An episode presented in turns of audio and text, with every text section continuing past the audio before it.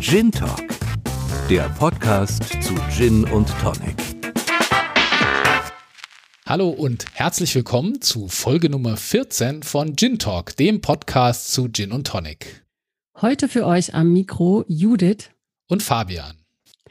Und wir haben euch wieder ein Interview mitgebracht, diesmal ähm, mit den Machern vom Ingelheim Dry Gin. Und in der Gin-Vorstellung habe ich wieder zwei Gins mitgebracht. Einmal den Carantini Social Dry Gin und zum anderen den Silent Pool Intricately Realized Gin. So heißt er ganz genau.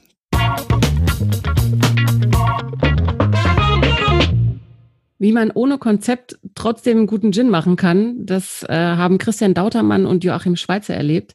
Sie sind zwei von den fünf Machern des 6507 Ingelheim Dry Gins.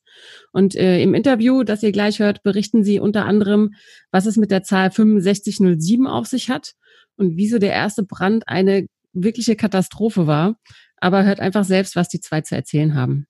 Mein Name ist Joachim Schweitzer. Ich bin ähm, noch 49 Jahre alt, komme aus Ingelheim, der Stadt, ähm, deren alte Postleitzahl 9, ähm, 6507 hieß. Heute ist es eine andere. Ich bin im normalen Leben Verkehrslogistiker am Frankfurter Flughafen, habe also so mit Spirituosen oder Gin beruflich überhaupt nichts zu tun, ähm, aber einer von den fünf Gründern und Machern von unserem Gin. Den Gin, den gibt's seit ähm, Dezember 2018 sind wir auf dem Markt. Seitdem gibt es die Marke und seitdem lebt dieses Experiment. Also mein Name ist äh, Christian Dautermann und ich bin Winzer hier in Oberingelheim, bin 38 Jahre alt und ja, gehöre ebenfalls zu den fünf Gründern von dem 6507 Gin. Und es ist eine interessante äh, Konstellation. Äh, man hat beide Gesichtspunkte als Winzer mit Blick auf den Gin und ja, bringt sehr, sehr viele Anreize und wie gesagt, von Anfang an auch mit dabei. Und ja, fünf Leute sind wir insgesamt bei dem 6507 Dry Gin. Der Gin ist entstanden nach dem Motto, wir legen einfach mal los. Und da in Ingelheim jeder jeden kennt, äh, oder scheinbar jeder jeden kennt, war eine Brennerei schnell gefunden und äh, die verrückte Idee, einen eigenen Gin zu machen, konnte in die Tat umgesetzt werden. Ja, die Idee für den Gin war wieder die Schnapsidee, wie so bei vielen Gin-Machern. Ähm, der Christian und ich, glaube ich, können wir sagen, wir waren mal so ähm, ja auf dem Gin-Trip, haben ganz viel ausprobiert. Ich hatte ganz viele Gins und der Christian scheut ja nicht davor, ähm, Getränke auch selbst herzustellen, was bei ihm beruflich bedingt ist. Er hat gesagt, komm, wir machen mal einen Gin. Ich habe gedacht, ja, alles klar, du spinnst, aber ähm, können wir gerne machen. Ähm, dann kam immer mehr dazu und in unserem Bermuda-Dreieck, in dem wir wohnen, das ist so ähm, ein Teil von Ingelheim, gibt's auch eine Brennerei. Jeder kennt jeden. Ähm, der Heinz Dengel ähm, brennt da schon seit sehr langer Zeit. Die, die, die Brennereien Destille gibt's seit 1884. Wir haben gesagt, hier, lass uns doch mal einen Gin machen. Er fand es irgendwie genauso crazy, hat gesagt, ich kann keinen Gin, ich habe noch nie Gin gemacht. Ähm, bei Heinz Dengel hat dann noch ein weiterer angefragt, der Thorsten Winternheimer, der auch schon mal Gin machen wollte. To make a long story short, irgendwann im Mai 2018 haben wir uns an einen Tisch gesetzt, haben gesagt, komm, lasst uns einfach einen Gin machen. Wir haben keine Ahnung davon, aber ähm, ja, let's go. Wir können nichts verlieren. Und so hat das Ganze angefangen. Nicht immer gibt's von Beginn an einen Namen für einen neuen Gin und so war es auch mit dem Ingelheim Gin, bei dem die Zahlenkombination 6507 eine ganz wichtige Rolle spielt wie immer ist es natürlich schwierig, einen, einen Namen für ein Produkt zu finden. Äh, der Name stand von Anfang an auch noch gar nicht fest, sondern er ist während der Entwicklungsphase eigentlich gekommen. Und das ist eigentlich auch immer das Dynamischste und auch immer das Schönste, ähm, dass man natürlich den Arbeitstitel hat, den Ingelheimer Gin. Aber wie er dann letztendlich heißt, das hat sich eigentlich dann auch erst äh, ergeben, als wir die ersten äh, äh Probeversuche, die ersten Brennversuche mit dem äh, mit den, unseren ersten Destillaten hergestellt haben. Und ja, wie Joachim schon sagte, es ist 6507, also 6507 Ingelheim, das war die alte Postleitzahl.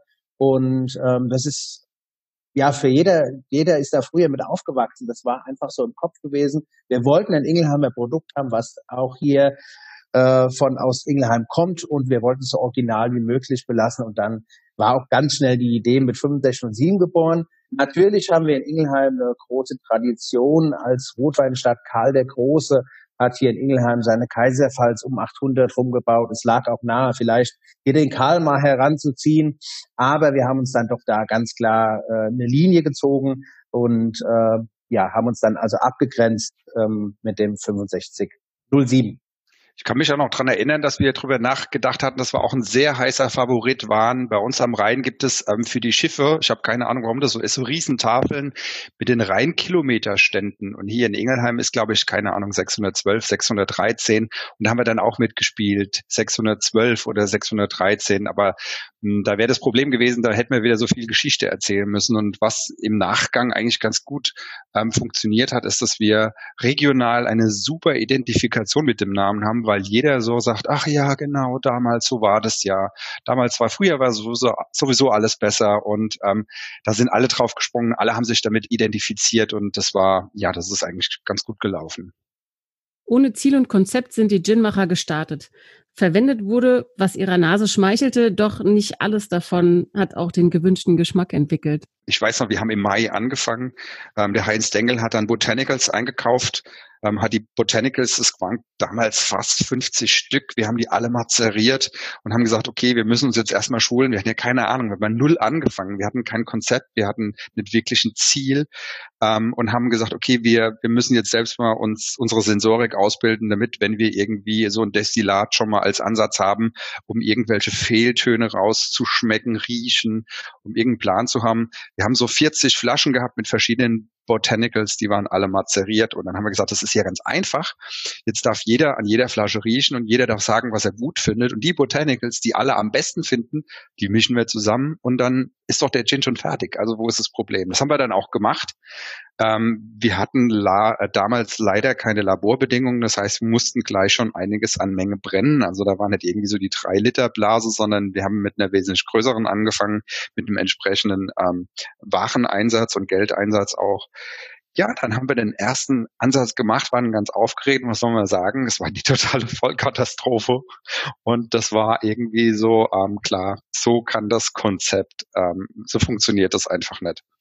Und so haben wir uns dann nach und nach, ähm, indem wir Frucht von Kraut getrennt haben, haben wir uns dann so langsam dem Ganzen genähert, ähm, bis wir dann schon fast auf Ziel, auf der Ziellinie waren.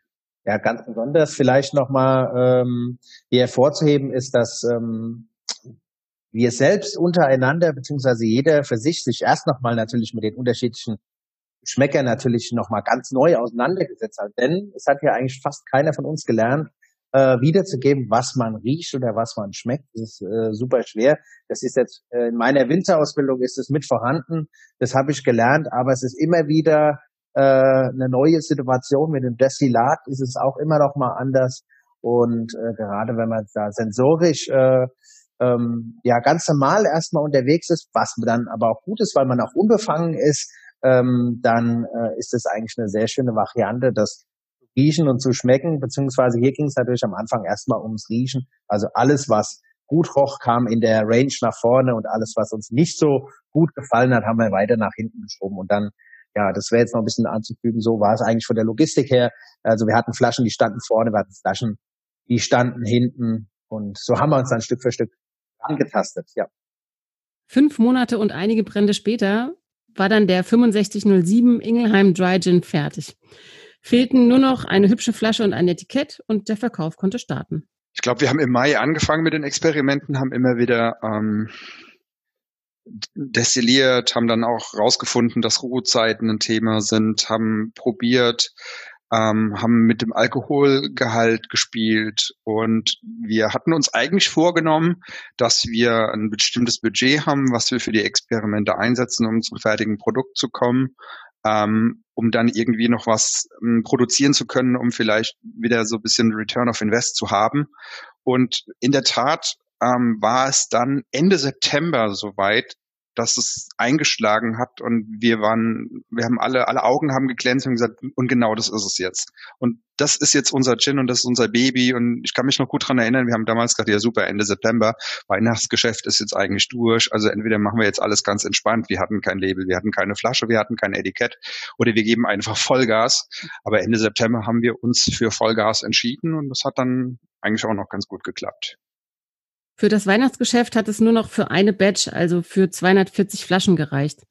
Der Verkauf lief super, sodass im Januar des Folgejahres einfach weiter produziert werden konnte. Ja, damals war es auch so, dass wir gesagt haben, okay, jetzt haben wir unseren Gin, wir finden den gut, wir haben eine Flasche, die ist schön, wir haben ein Label, das ist cool, das ist schön, dass wir das so finden, aber es ging ja darum, dass wir jemanden finden, der das auch mag. Und uns war auch bewusst, dass eine Flasche Gin kurz vor Weihnachten, die kauft jeder. Das ist keine große Kunst, die zu verkaufen.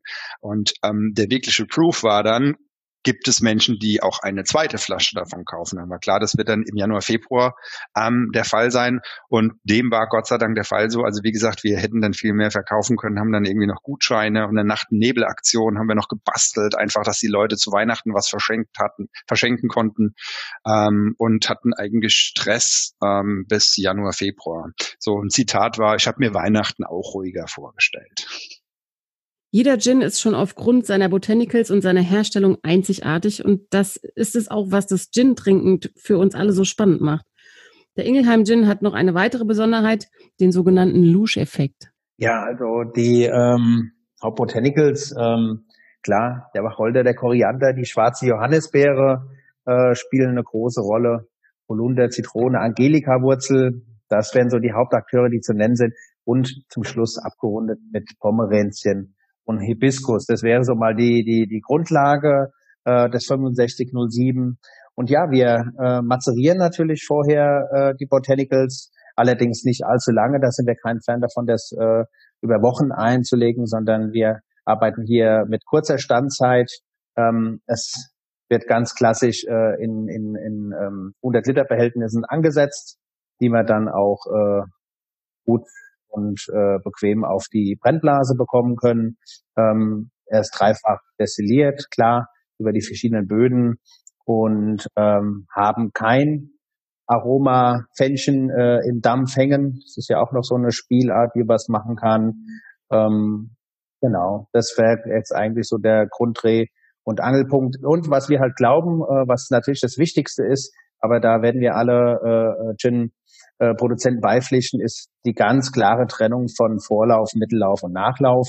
Also da sind wir wirklich sehr strikt und versuchen also auch hier nichts zu vermischen. Ähm, das war äh, für mich als Winzer in meiner Ausbildung gab es auch ein Fach Brennereiwesen und da weiß ich noch von damals, äh, wie Kopfschmerzen äh, erzeugen das sein kann, wenn man zu viel äh, von Vor- und Nachlauf mit dazu nimmt. Und da hat uns damals äh, der derjenige, der uns hier unterrichtet hat, das wirklich immer wieder ähm, ja, eingebläut in unseren Kopf. Und das fand ich eigentlich schon damals, das ist hängen geblieben und das war das Erste. Und da musste man mit Heinz Dingelhardt sofort, das ist ganz klar, es wird weggetrennt. Was auch noch ganz spannend ist, dass wir uns bewusst gegen eine Filtration entschieden haben ähm, was eigentlich so im normalen Leben erstmal keiner merkt, aber spätestens bei Temperaturschwankungen, wir hatten Veranstaltungen im Winter, wenn dann auf einmal der Gin milchig wird oder aber auch, wenn ich mit viel Eiswürfel arbeiten, wird der milchig und dieser Lusch-Effekt tritt ein. Ähm, was auf die äh, ätherischen Öle der Botanicals zurückzuführen ist, ähm, haben wir auch gesagt, ist es jetzt ein Störfaktor? Es ist kein Störfaktor, aber haben gesagt, nee, komm, einmal filtriert, ähm, geht wieder so viel an Aroma raus, da entscheiden wir uns dagegen. Und im Schwarzlicht sieht es sogar sehr cool aus. Ähm, wir haben uns dafür entschieden, dass es für uns ein Qualitätsmerkmal ist. Regionalität ist den beiden Gin-Machern ganz wichtig. Doch noch ist es nicht möglich, alle Botanicals regional anzubauen oder zu beziehen. Der regionale Bezug ähm, ist auf jeden Fall ein großer Punkt und wir haben zwei Berge. Wir haben einmal den Mainzer Berg und den Westerberg. Der Westerberg, das ist der etwas kühlere Berg, wo also auch äh, sehr viel Landwirtschaft außerhalb äh, von, von Weinbau stattfindet. Streuobstwiesen spielen hier eine große Rolle. Und da schauen wir schon hin, dass wir da uns in Zukunft auch noch ein bisschen weiterentwickeln können. Zunächst war es natürlich erstmal wichtig, genau herauszufinden, mit was wollen wir denn eigentlich arbeiten? Was müssen wir denn anpflanzen, äh, selbst anpflanzen, um unseren Gin hier weiter nach vorne zu bringen. Aber klar, schauen wir auch ein bisschen hier durch die Sträucher, was sich so findet. Und das, was, äh, was noch nicht da ist, werden wir nach und nach äh, ergänzen. Da gibt es durchaus also genügend Grundstücke ähm, und die wir hier äh, so ein bisschen anziehen können. Und wie gesagt, da sind wir auch noch ein bisschen in der Findungsphase. Es bringt ja nichts, dass man jetzt 50 Botanicals anbaut und naja, brauchen wir nur acht oder so. Also von daher, klar, man muss erstmal, glaube ich, wissen, was möchte man, was braucht man alles dazu und dann kann man da auch in diese Produktion einspannen. Ich denke, da waren regionale ähm, Botanicals auf jeden Fall ein Thema, aber wie wir vorhin schon beschrieben haben, war es ja wirklich so, dass wir gesagt haben, okay, das, was uns schmeckt, soll da rein am Ende des Tages und das hat dann auch dominiert in der Entscheidung. Also jetzt nicht nur, weil, keine Ahnung, hier in Ingelheim irgendwie ähm, ein toller Löwenzahn wächst. Der war, Löwenzahn war auch mit im Rennen, aber das musste halt einfach in die Gesamtkomposition ähm, passen und, und, und die Botanicals, Botanicals haben es da geschafft. Ähm, bei dem Etikett ähm, ist es so, dass wir mit einem Designer zusammengearbeitet haben und haben eben so unsere ähm, Vorstellung ähm, mitgeteilt, wie wir uns das vorstellen, ähm, wie, wie das aussehen soll, wen es ansprechen soll ähm, und haben ihm relativ ähm, freie Hand gelassen. Ähm, das, das Briefing war, dass es halt sehr puristisch sein soll, dass es sehr männlich sein soll, dass es ähm, so in die Kategorie ja Webergrill, so dieses dieses ganz raue was dabei rausgekommen ist, ist, wie wir erfahren bei Umfragen, ähm, was, was Frauen sehr anspricht. Also es ist irgendwie so von der Intention voll nach hinten losgegangen. Hätten wir auch nicht gedacht. Ähm, was dann aber irgendwann auch Grund war, dass wir gesagt haben, okay, wenn die Frauen so draufstehen, dann kriegen die Lady Gin und da haben wir dann auch unseren Slow Gin noch gemacht gehabt.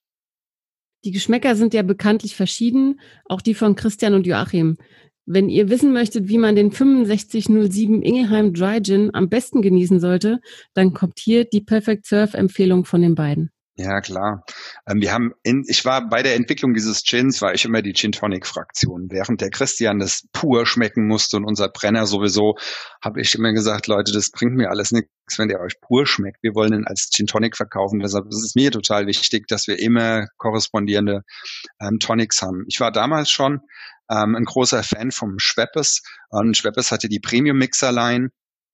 Ähm, und da finden sich in der Tat vier Stück, die ganz wunderbar passen. Einmal ist es das Dry einfach nur das, ähm, also kein Indien, sondern Dry Tonic von Schweppes, einfach weil es total zurückhaltend, dezent ist, das dann 6507 super unterstützt. Es ähm, ist immer wichtig, dass ähm, aufgrund des hohen Anteils ähm, von Zitrusaromen dann nicht noch mit einem Indien das Ganze erschlagen wird.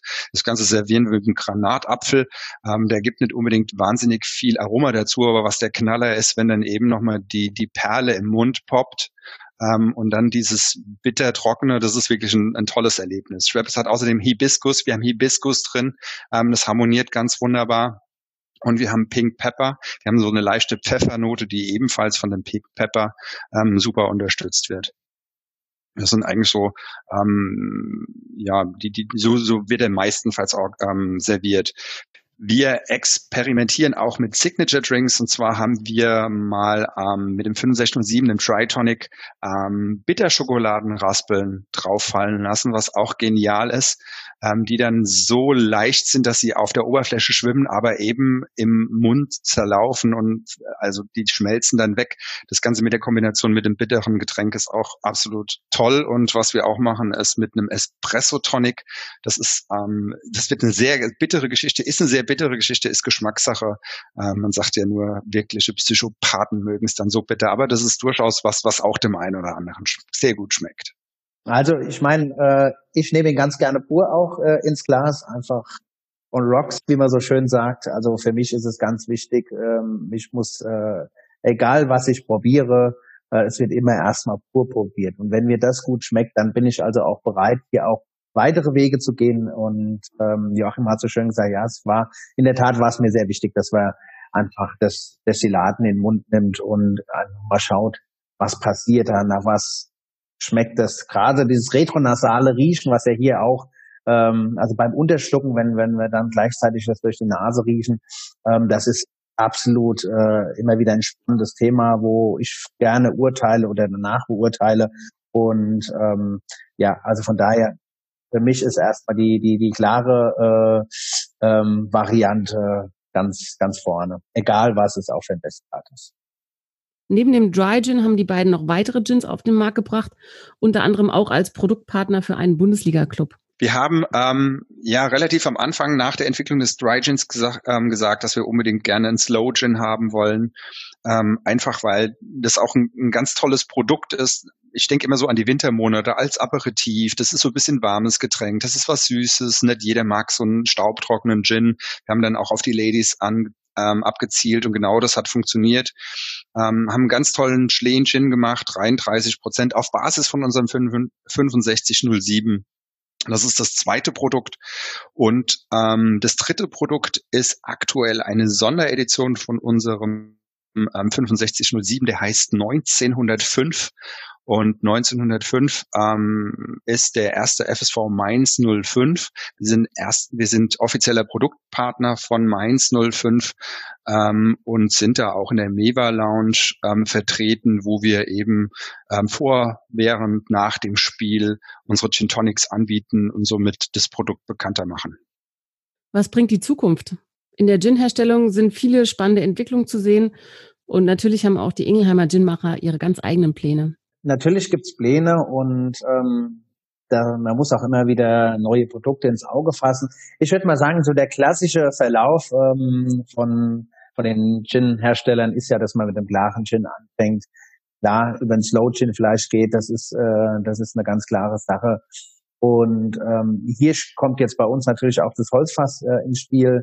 Das ist uns eine ganz wichtige Sache, denn hier wollen wir natürlich schon auch mal äh, den Bezug zum Wein herstellen in Form von dem Fassgebinde. Nicht, dass das Fass äh, mit Wein vorher belegt war, aber das Holzfass spielt hier natürlich ein Gin, also ein Oaked Gin wird es als nächstes geben. Den haben wir aktuell auch heute gerade noch einmal verkostet in der gesamten Runde.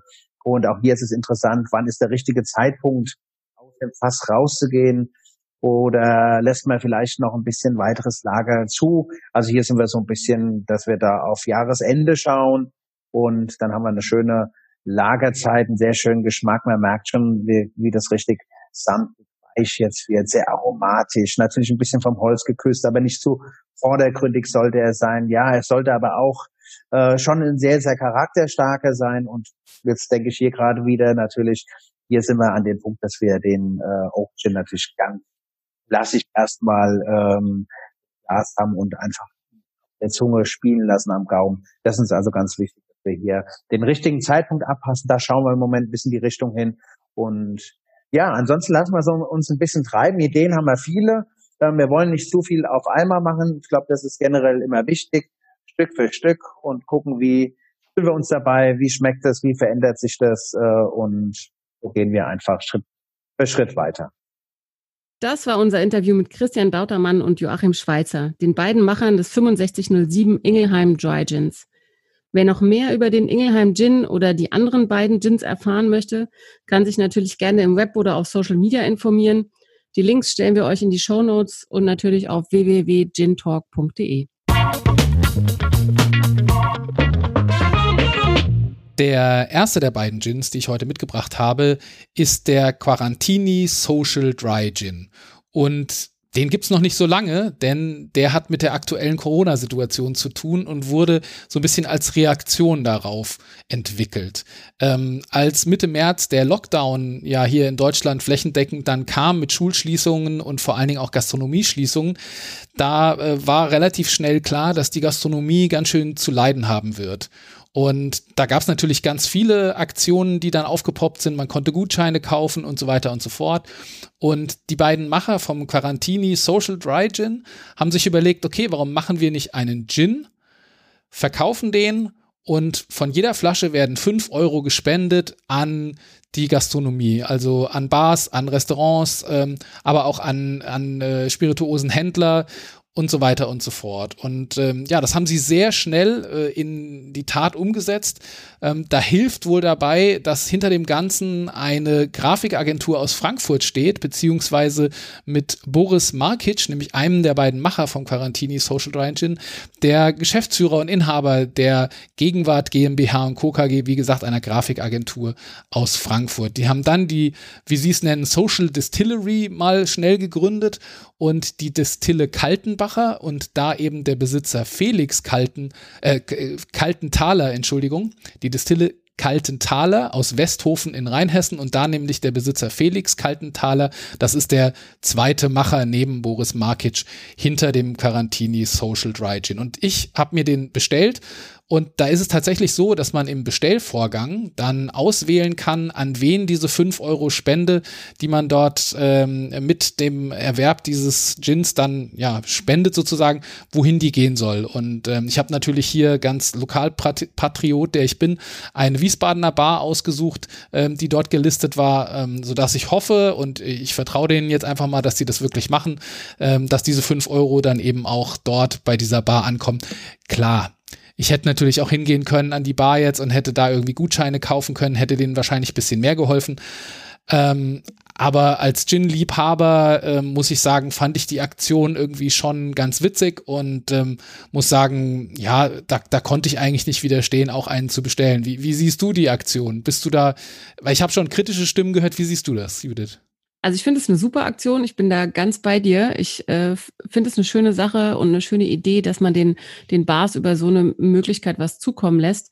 Äh, mich würde interessieren, äh, hast du in Erfahrung bringen können, wie viel es denn davon gab? Also was, was kam denn den Bars zugute? Also lohnt sich das denn wirklich oder? Also es läuft ja noch. Also man kann den weiterhin kaufen, äh, weil so richtig äh, super geht's den Gastronomen ja mit den aktuellen Beschränkungen ja auch noch immer nicht.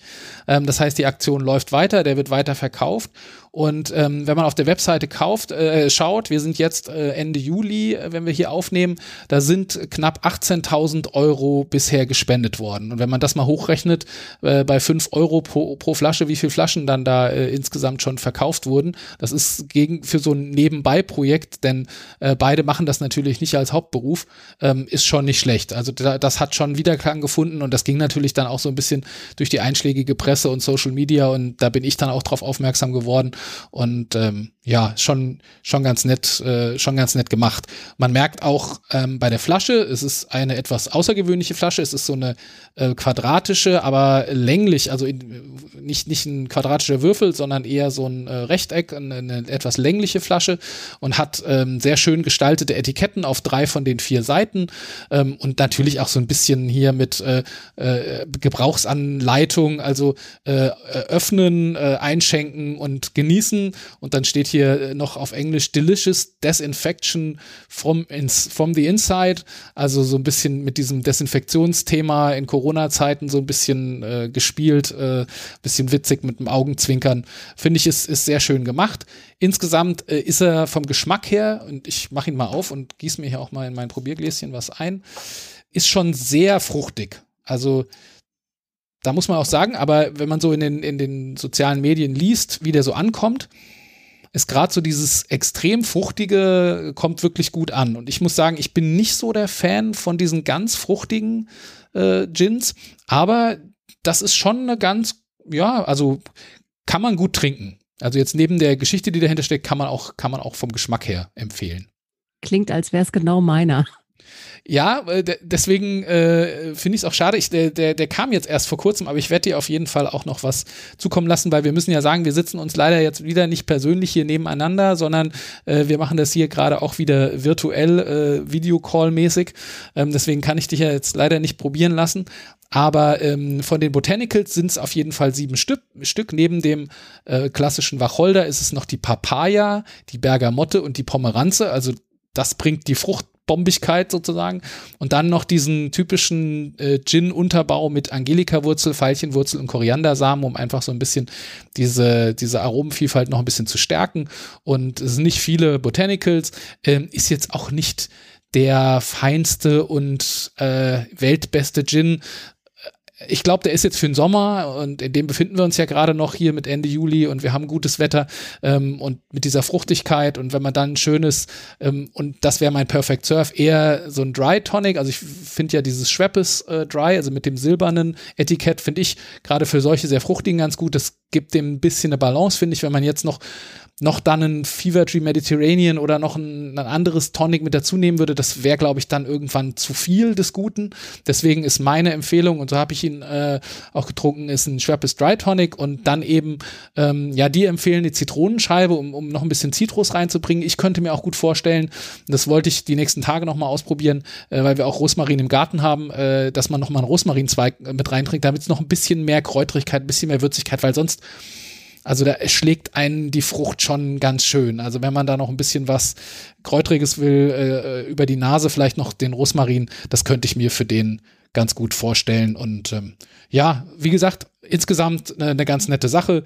Ähm, ist jetzt vielleicht äh, nicht der High-End-Gin, aber ähm, auf jeden Fall eine Empfehlung. Und der kostet 30 äh, Euro und da sind die 5 Euro quasi schon dabei. Also äh, rein netto würde er sozusagen so 25 Euro kosten, dann kommen nochmal Versandkosten dazu. Ähm, kann man auf jeden Fall mal machen, finde ich. Oder? Ich finde auf jeden Fall gute Sache.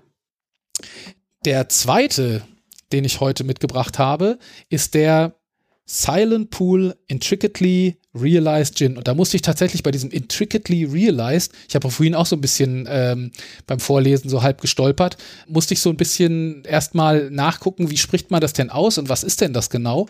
Und ähm, wörtlich übersetzt wäre das sozusagen kompliziert realisiert. Und ähm, da äh, würde ich jetzt eher die Übersetzung wählen, aufwendig hergestellt. Also äh, so würde ich es jetzt interpretieren eher. Ich fange mal ein bisschen quasi von vorne an, das Ganze zu erzählen. Wer steckt dahinter? Was ist die Geschichte dahinter? Äh, wer, wer hat sich da was bei gedacht? Dahinter steckt die Silent, die Silent Pool Distillers aus dem Ort Albury in der Grafschaft Surrey in England. Also wir haben hier mal wieder einen klassischen Vertreter des englischen Gins. Und eine Gruppe von Freunden, ähm, es konnte jetzt nicht genau ausfinden, wie viel es waren, drei, vier, fünf, sechs, äh, also auf jeden Fall eine Gruppe, hatte sich zusammengefunden und haben gesagt, sie würden gerne eine ja, äh, ich habe das hier mal rausgeschrieben, Handcrafted Artisan Spirits herstellen. Also eine Destillerie gründen, wo sehr handwerklich, traditionell ähm, ja, Spirituosen hergestellt werden können. Also sie haben auch mehreres im Angebot, aber der bestverkaufte und der berühmteste ist eben dieser Silent Pool Gin. Und ähm, in dem Ort Albury haben sie ausrangierte Farmgebäude gefunden und haben dort diese Destillerie aufgebaut äh, in den letzten Jahren. Ähm, und diese, diese Farmgebäude liegen eben neben dem sagenumwobenen Silent Pool. Das ist der Name eines kleinen Sees, der direkt äh, an, das, äh, an die Destillerie angrenzt. Und das Wasser äh, aus der Quelle von diesem See wird auch verwendet hier für diesen Gin, um den herzustellen, um den eben damit äh, auf die gewünschte Trinkstärke dann zu bringen. Ähm, wie ich hatte schon gesagt, also aufwendig hergestellt. Es ist ein vierstufiger Prozess. Das heißt, die Botanicals werden mazeriert, dann werden Teile Botanicals werden auch nochmal in so einem Aromakorb äh, während äh, der Herstellung äh, werden die Aromen dann dort zugeführt. Dann gibt es noch eine Infusion ähm, und am Ende wird das Ganze dann nochmal in einem speziellen Destiller Destilleriervorgang oder Brennvorgang dann zusammengebracht, sodass es am Ende doch ein sehr schöner, sehr komplexer Gin ist. Ja, der Master Distiller ist ein gewisser Corey Mason. Und wie gesagt, äh, die Freunde haben alle sich so ein bisschen die Aufgaben dann aufgeteilt. Der eine ist eben für den Vertrieb zuständig und der andere ist eben eher fürs Marketing und so weiter und so fort. Und ähm, was man sagen muss, sie äh, achten wirklich sehr auf die extrem traditionelle Herstellung. Sie haben sich sogar extra von der Firma Holstein aus Süddeutschland, die ist so ein bisschen europäischer Marktführer, was so Brennblasen, Kupferbrennblasen angeht, haben sie sich eine, einen Holzdampfkessel ähm, extra für diese Anlage, damit der genau richtig reinpasst, dann dort bestellt und herstellen lassen. Und äh, die Fotos, die man dann auf der Website sieht, die sehen auch wirklich sehr nett und ja, als wie man wie man so kennt, schön gemacht, Kupferkessel, schön gefliest die Räume und so. Also es sieht schon alles wirklich wirklich äh, toll aus. Wie gesagt, gibt es seit ein äh, paar Jahren. Ich meine 2014 sowas rund um den Dreh äh, hat das angefangen. Und wenn man sich jetzt hier die Flasche mal anguckt, ja, ich halte sie mal hier in die Kamera, damit du es auch ein bisschen sehen kannst. Ähm, da haben sie eben versucht, ähm, von diesem See das Ganze so ein bisschen einzufangen, nämlich zum einen das Türkisblaue, also die Flasche ist so ein sehr schönes Türkis, ist eine etwas längliche Flasche, gar nicht so eine typische Gin-Flasche. Ähm, sie hat einen sehr schönen Aufdruck, also es ist kein Etikett jetzt aus Papier, sondern äh, der Aufdruck ist direkt auf der Flasche in so einer Bronzefarben, würde ich sagen. Also das soll wohl auch eine Hommage an die, an die Kupferkessel oder Kupferfarben, Bronzefarben, wie auch immer. Und da sind eben die verschiedenen Botanicals drauf gedruckt. Und wenn man jetzt gen ganz genau hinguckt, ich mal gucken, ob man das über die Kamera irgendwie sehen kann, da ist ein Reiter abgebildet und hier, äh, weiß nicht, ob du siehst, ist so ein Mädchen mit einem Kleid ähm, abgebildet. Und da steckt eine Sage dahinter, die sich um diesen See Silent Pool dann dreht. Und zwar ist es wohl so gewesen, äh, dass, in dem, dass es äh, eine Sage aus dem 13. Jahrhundert ist, dass die hübsche Holzfällers Tochter, deren Namen jetzt nicht genannt wurde, geht eben in diesem See baden. Sie fühlt sich wohl und dachte, sie ist ganz alleine, bis sie dann das Galoppieren von eines, eines näher kommenden Pferdes hört. Und da sie jetzt nicht genug Zeit hatte, schnell rauszugehen, sich anzuziehen, schwamm sie eben schnurstracks in die Mitte des relativ tiefen Sees, um nicht gesehen zu werden, ja, weil sie eben dort äh, nackt, nackt am äh, Schwimmen war. Um, und das führte eben dazu, dass äh, sie das irgendwie nicht geschafft hat und dann in der Mitte des Sees ertrunken ist. Und der Reiter, der sah das zwar, kam aber bei Angst und eilte einfach davon. Also hat ihr nicht geholfen, sondern äh, hat sie quasi im Stich gelassen, ist davon geritten und man munkelt, es wäre der dieser Fremde wäre kein geringerer gewesen als der feige Prinz John, der Bruder von König Richard, der eben im 13. Jahrhundert in England der König war. Und natürlich sind das alles nur Sagen und Spekulationen und man weiß nicht so genau, aber angeblich wurde der Geist des Mädchens seither schon einige Male über dem nebligen See gesehen und äh, um Hilfe flehend äh, hat sie sich dort irgendwie als, als Geist jetzt äh, in diesem Silent Pool Gin befindet sie sich. Na, wie auch immer. Auf jeden Fall wieder eine wunderbare Geschichte, die irgendjemand ausgegraben hat äh, und die sich jetzt hier eben wieder auf dem Etikett dieses Gins auch wiederfindet und so ein bisschen dem Ganzen, ja, du, du kennst das ja, Judith. Es braucht immer so ein bisschen eine kleine Geschichte. Und ähm, wenn du das hörst, was sagst du dazu?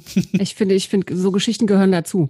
Ich höre die gerne und äh, irgendwie kann man sich dann die ganzen Gins auch besser merken. Also ich finde, Geschichten erzählen dazu passt schon ganz gut. Es ist schön, wenn in, in so eine Geschichte um so einen Gin gesponnen wird. Ja, und man muss ja ganz ehrlich sagen, also die Flasche ist schon der absolute Hingucker. Ja würde ich sofort nehmen im Regal. Ich finde auch den Glaskorken wieder ganz toll. Und es sieht auch so aus, als wenn da Poolwasser drin ist. Durch das ja, Blau. Also es ist, ich finde, es hat so ein bisschen was 50er, 60er Jahre mhm. Stil fast. Also wie, als wenn das jetzt irgendwie so ein Pool aus, ein, aus so einem amerikanischen Haus, aus einem 50er Jahre Film irgendwie äh, dann noch ein bisschen so mit diesem bräunlich-bronze, kupferfarbenen Aufdruck und so weiter und die Schrift auch. Also ich finde, es hat sehr sehr classy so und deswegen ähm, finde ich ihn sehr gut. Aber wie man jetzt hier sieht, äh, ich mache nochmal auf und schenke nochmal ein, weil wir kommen jetzt gleich nochmal zu den Botanicals. Ähm, aber den haben wir noch gar nicht so lange. Da muss man auch als Disclaimer vielleicht dazu sagen, den haben wir geschickt bekommen äh, von einer von der Vertriebsfirma, die diesen Gin in Deutschland vertreibt, die gesagt hat, hier, äh, wir schicken euch mal ein paar Gins ähm, und wenn ihr Lust habt, dann stellt die doch mal vor. Also nicht wir schicken die euch und ihr müsst die vorstellen, weil ganz ehrlich, das würden wir nicht tun. Ähm, das sozusagen als Disclaimer, äh, das ist uns absolut freigestellt. Wir hätten die auch alle einfach ignorieren können. Aber bei dem Gin muss ich sagen, da ist auch jetzt hier nur noch die Hälfte in dieser 0,7 Liter Flasche drin. Ähm, also den hätte ich auf jeden Fall auf jeden Fall vorgestellt und deswegen mache ich das heute auch, weil das mittlerweile wirklich äh, die letzten Tage einer meiner Lieblinge geworden ist. Und der ist einfach wirklich, wirklich rund und ähm, ein ganz toller, ganz toller Gin. Der hat insgesamt 24 Botanicals. Na, wieder sind nicht alle genannt, aber äh, Wacholder ist klar. Dann wieder die Kaffir-Limette, die hatten wir schon das letzte Mal bei dem irischen Gin, die letzte Folge, dem Drum, Drum Shenbo.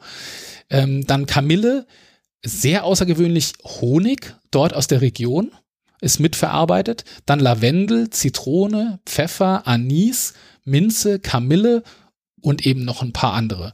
Und herauskommt wirklich ein schöner, komplexer, klassischer, sehr, sehr gut schmeckender Gin, muss ich sagen. Er hat, wie gesagt, 0,7 Liter Flasche und hat 43 Prozent ähm, Alkohol. Also diesen Silent Pool Gin kann ich nur empfehlen und mein Perfect Surf dafür wäre an der Stelle mit einem Fever Tree Indian und ein bisschen, um die Zitrusnote noch zu verstärken, würde ich Orangenschale dazu nehmen. Das ist auch das, was die auf deren Website äh, öfter so im Drink dann benutzen. Muss ich sagen, äh, passt auch wirklich gut dazu. Kann ich absolut empfehlen. Also hier äh, mal wieder eine klare äh, Kaufempfehlung meinerseits. In der nächsten Folge ähm, wird dann ein weiterer Gin, den wir geschickt bekommen haben, vorgestellt werden. Äh, der ist nämlich auch wirklich sehr gut und äh, auch etwas für die Augen, aber dazu dann in der nächsten Folge mehr.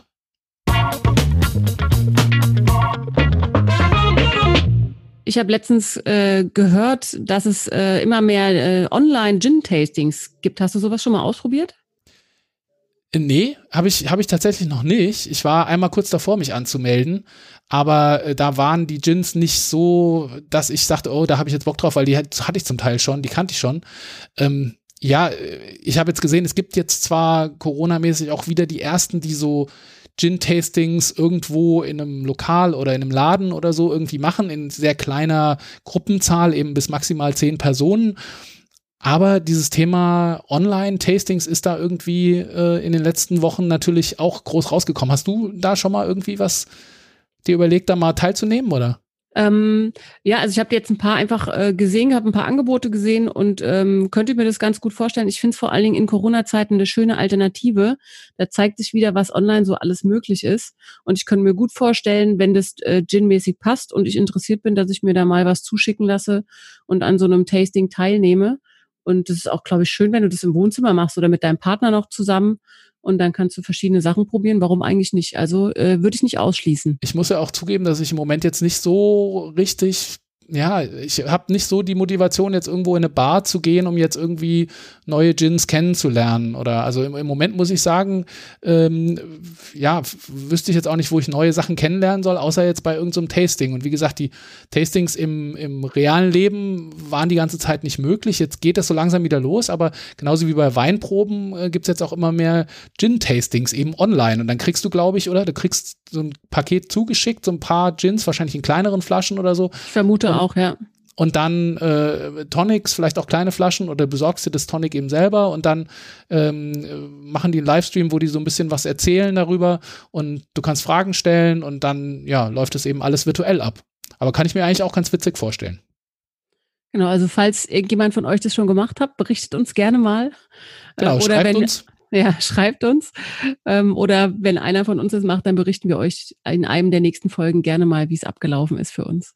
Genau, und auch ansonsten, wenn ihr irgendwelche spannenden Dinge rund um das Thema Gin und Tonic habt, was es jetzt gerade in der jetzigen Zeit vielleicht zu berichten gibt, dann kontaktiert uns über unsere Website unter www gintalk.de oder, oder über unsere Social Media Kanäle auf Facebook oder auf Instagram. Schreibt uns eine Message. Ähm, da kommen immer mal wieder spannende Sachen rein, Anregungen, welche Gins wir noch vorstellen sollen oder wen wir doch mal interviewen sollen oder was es sonst noch so gibt. Also da sind wir froh, wenn ihr uns da Feedback gebt.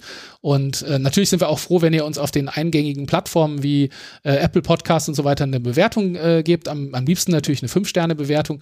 Ähm, aber schreibt uns ruhig auch rein, äh, was euch gefällt oder was ihr euch wünscht und dann äh, sind wir gerne bereit, da auch auf, eure, äh, auf euer Feedback einzugehen.